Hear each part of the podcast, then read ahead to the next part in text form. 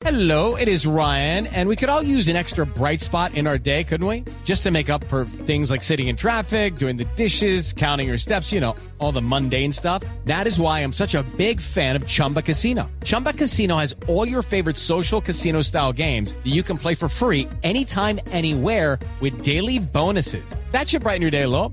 Actually, a lot. So sign up now at chumbacasino.com. That's chumbacasino.com. No purchase necessary. BGW. Void were prohibited by law. See terms and conditions. 18 plus. Son las 11 de la mañana, 47 minutos. La doctora Carolina Piñeros es la directora ejecutiva de Red Papás. Doctora Carolina, bienvenida.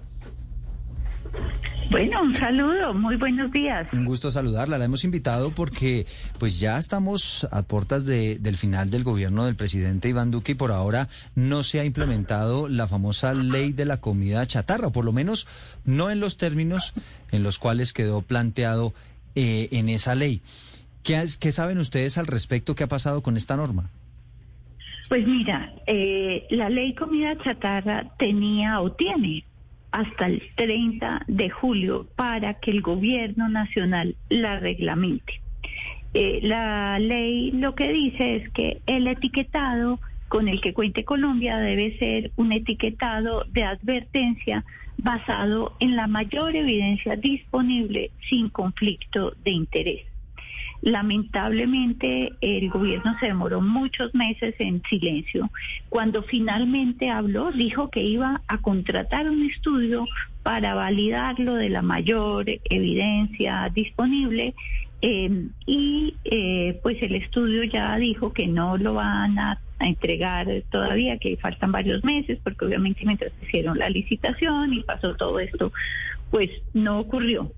Sin embargo, en paralelo, antes, unos días, dos días antes de la aprobación en el Senado eh, de, la República, el gobierno sacó, eh, pues yo creo que como de afán, una resolución, que fue la resolución 810 eh, de 2021.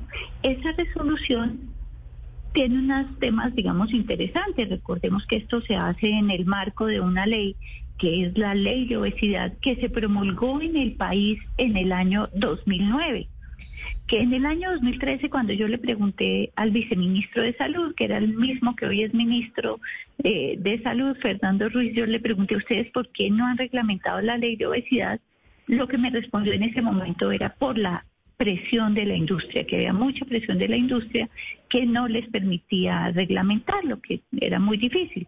Y eh, digamos lo que hasta ahora vinieron eh, a sacar este decreto, obviamente ya en el marco también de esa ley de obesidad, que tiene muchas cosas vigentes muy importantes.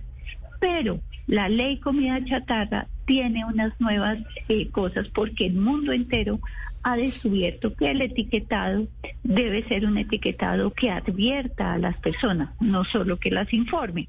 Y eso, por eso es muy importante eh, que el etiquetado sea un etiquetado de advertencia eh, y que cuente con la mayor evidencia sin conflicto de interés. Mm. En Yo lo visto, que no estamos visto, de acuerdo con el ministerio, uno- sí, unos paquetes que ya tienen como unos avisos. unos círculos. Como unos sí, círculos. unos circulitos, sí, Esa- señor. esa- ¿Cuál es la diferencia entre esos circulitos que vemos eh, Esa- en algunos esa- paquetes con los que claro. con lo que pretende la norma? Sí, esos círculos son unos círculos eh, que aquí, digamos, como para también refrescarnos la mente un poco, es eh, la ley comida chatarra es algo que venimos desde organizaciones de la sociedad civil, la academia, promoviendo como desde el año 2017.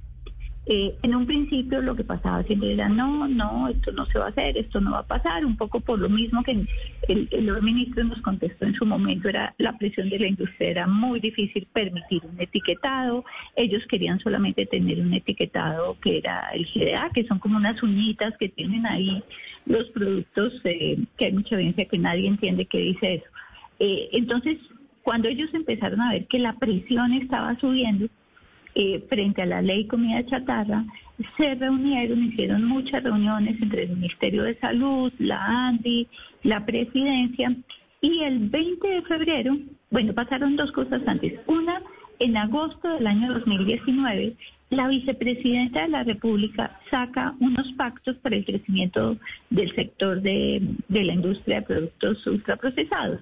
Entre esos pactos, uno de los compromisos de este gobierno era no permitir el etiquetado porque lo veían como un cuello de botella para el crecimiento de la industria. Y lo que hacen posteriormente es que en febrero del año 2020, en la, en la presidencia de la República, la ANDI, eh, con el Ministerio de Salud, con la presidencia eh, a bordo, eh, dicen que ellos ya definieron cuál va a ser el etiquetado para el país y presentan estos circulitos que estamos viendo hoy eh, en, en, los paquetes, que son los mismos de la resolución 810 del 2021. Sí, señor. Sí, entonces aquí, aquí vemos dos, dos problemas, según lo que usted nos está diciendo, para esa implementación. Una es los círculos, que no es lo mismo el círculo, la forma del círculo, eh, al, a la otra forma que es eh, hexagonal. ¿Usted me corregirá? Eh, ¿Hexagonal? Es, hexagonal, es un hexagonal, octágono. exacto, al, hexa, eso, al octágono. Y el otro problema que usted eh, nos, nos plantea acá, que, que es muy interesante. Lucky Land Casino, asking people what's the weirdest place you've gotten lucky. Lucky? In line at the deli, I guess? Aha, in my dentist's office. More than once, actually. Do I have to say? Yes, you do. In the car before my kids' PTA meeting. Really? Yes. Excuse me, what's the weirdest place you've gotten lucky? I never win and tell. Well, there you have it. You can get lucky anywhere playing at LuckyLandSlots.com. Play for free right now. Are you feeling lucky? No purchase necessary. Void where prohibited by law. 18 plus. Terms and conditions apply. See website for details. Es la diferencia entre advertir e informar. Usted, por favor, podría ampliar un poco esa idea para entender, porque los comerciantes dicen, no, pues nosotros estamos cumpliendo, nosotros estamos informando, pero ¿cuál es esa diferencia de lo que estamos encontrando en los productos y cómo lo deberíamos encontrar entre advertir Sí. e informar? Sí, sí.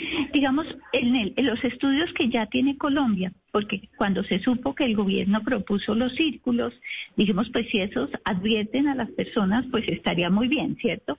Y Colombia hizo dos estudios que los lideró la Universidad Nacional con la Universidad Javeriana y la Universidad de Carolina del Norte. Fueron dos experimentos que se hicieron en, en- durante el año 2020 y 2021 y los resultados de ese experimento es que las personas se advierten muchísimo mejor con el octágono que con el círculo propuesto por el gobierno. Las razones que dan los expertos para, decir, bueno, ¿por qué las personas sí se advierten con un octágono y no con un círculo? Eh, son Parece ser que los círculos, digamos en Colombia tradicionalmente los círculos se habían utilizado para incluir cosas positivas de los productos. Y lo otro es que también se, este, este círculo dice alto en, alto en azúcar, alto en sodio, alto en grasas saturadas. También la palabra alto en Colombia tenía una connotación en la resolución anterior positiva.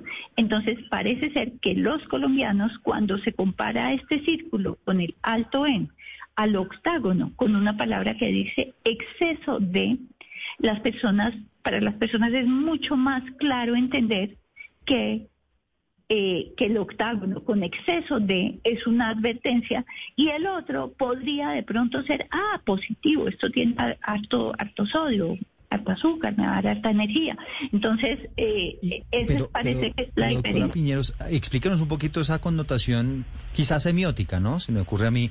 Sí, es semiótica, sí, En señor. cuanto a la, la diferencia, porque yo he visto el circulito y es más o menos, pues es un círculo negro, ¿no? No es un círculo, pues llamativo, por lo menos no cuando usted está buscando algún alimento.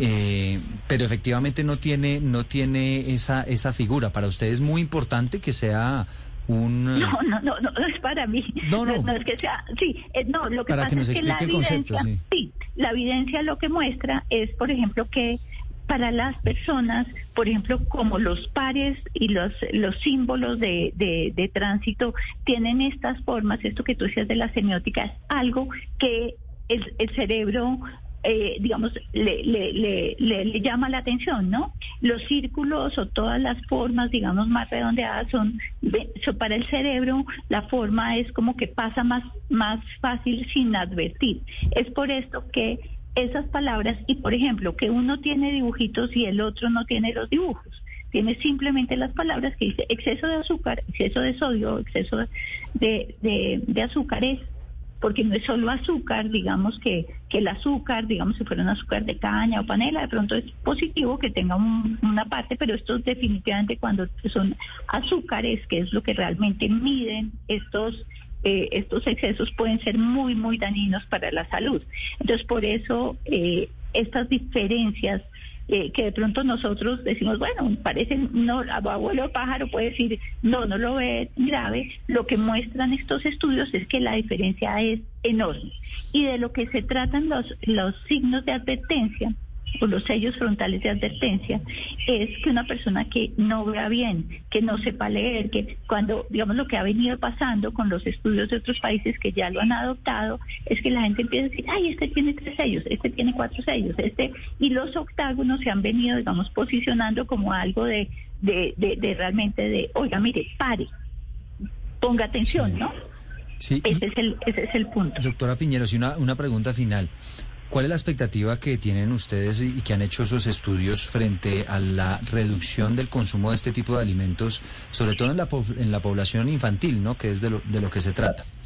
Claro, señores, es lo más importante ahorita porque además resulta que son niñas, niños y adolescentes las personas que más están consumiendo productos comestibles y bebibles ultraprocesados, lo que quiere decir que se van a enfermar de todo lo que se llaman las enfermedades no transmisibles, que son las que se adquieren en el curso de vida por el consumo excesivo precisamente, principalmente de estos tres ingredientes que son los que tienen en exceso estos productos.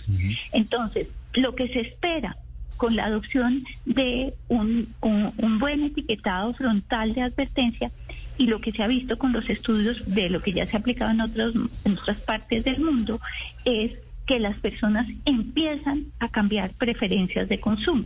Entonces, si yo empiezo a decir, no, pues de pronto esto que consumía o le compraba a mi hijo para la lonchera todos los días no lo voy a hacer, o voy a hacer un cambio en el desayuno, o voy a empezar a hacer un cambio. Entonces, estos son los cambios que queremos que se empiecen a dar. Primero se empiezan a dar en el consumo y después, obviamente, esperamos empezar a ver los cambios en las cifras.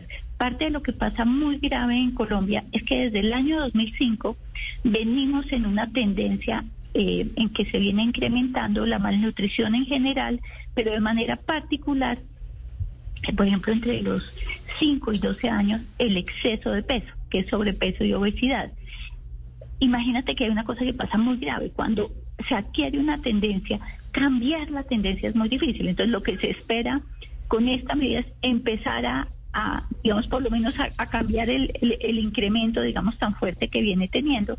Y lo otro que nos recomienda la Organización Mundial de la Salud es que de la mano del etiquetado, Colombia implemente la restricción de eh, publicidad de productos nocivos para niñas, niños y adolescentes. Esto es que si un producto tiene cualquiera de estos excesos, no tenga premios, juguetes, concursos o muñequitos dirigidos a las niñas y a los niños. Eh, también que estos productos no estén en los entornos escolares que hemos venido adelantando en Colombia, muy poquitito, pero ya hay eh, municipios o ciudades o departamentos diciendo, bueno, ¿qué hacen, por ejemplo, las gaseosas en el colegio?